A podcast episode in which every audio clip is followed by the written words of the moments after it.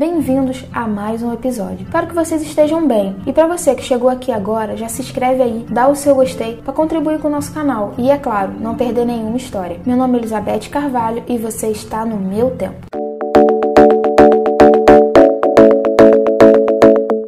Hoje vamos falar com os empreendedores. Sabemos que não estão em uma situação muito fácil. O amanhã será melhor que hoje. Não desista do seu sonho. Hoje pode estar difícil, mas amanhã você vai se lembrar que passou por uma adversidade e isso te fortaleceu. Uma frase que temos aqui no nosso estúdio é: se você pode sonhar, você pode fazer. E nossa convidada de hoje é prova que nossos sonhos podem se tornar realidade. Sem mais delongas, nossa convidada de hoje, como vocês já sabem, Luciete Manhães, diretora e fundadora do Colégio Selme. É claro, se você já segue a gente nas nas redes sociais já sabia um pouquinho sobre. Agora, se ainda não seguiu, vou te dar um conselho: é melhor seguir. São muitas histórias para você rir, recordar e até se emocionar. Se inscreve aqui também. Posso contar com você? Vamos para o episódio de hoje. Meu nome é Luciete Cristina Alves da Silva Manhães, tenho 54 anos, sou professora, pedagoga e pós-graduada em psicopedagogia clínica e institucional. O que você mais gosta de fazer nos tempos livres?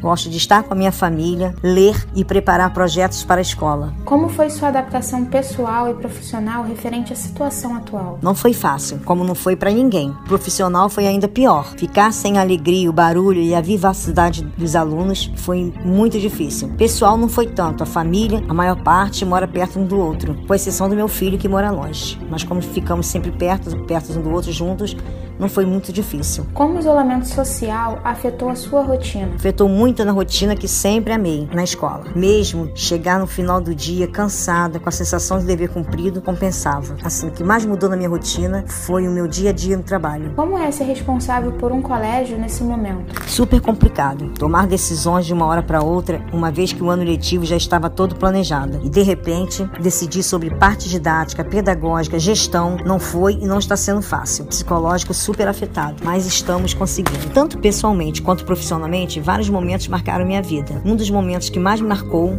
não diria engraçado, mas emocionante, foi no dia que fui fazer a cirurgia por conta um, do câncer, saí da escola direto para o hospital, num estado emocional péssimo. De repente, desce um grupo de alunos com cartazes, Bíblia, flores, cantando. Jamais esquecerei desse momento. Percebi que eu precisava lutar pela vida também por eles. A minha história se resume à minha profissão e à minha família maravilhosa que construí. Com 13 anos, iniciei a lecionar para um aluno. Não esqueço o nome dele, Paulo César. Tenho sonho de um dia reencontrá-lo. Ele foi o início de tudo. Sempre trabalhei muito, sempre tive o apoio e ajuda da família. Hoje são quatro décadas de entrega, de amor pelo que faço. Nada foi fácil, mas nunca pensei em desistir, nem mesmo no momento mais difícil da minha vida, quando veio o diagnóstico de um tumor maligno, do tipo raro, com 45 anos de idade. Lutei pela minha vida por um ano e meio. Não teve um dia que eu me afastasse da escola, mesmo contra a vontade da família família. Sou contra a autopiedade. Precisei dar força a todos que estavam à minha volta. Amo sorrir, amo passar energia positiva. Sou uma pessoa muito feliz, tenho dois filhos abençoados, enfim, uma família que sempre esteve ao meu lado e sou apaixonada pelo que faço. Nasci professora. O que eu posso dizer neste momento é que todos façam reflexão de tudo que estamos vivendo, que dessa guerra mundial possamos sair seres humanos melhores.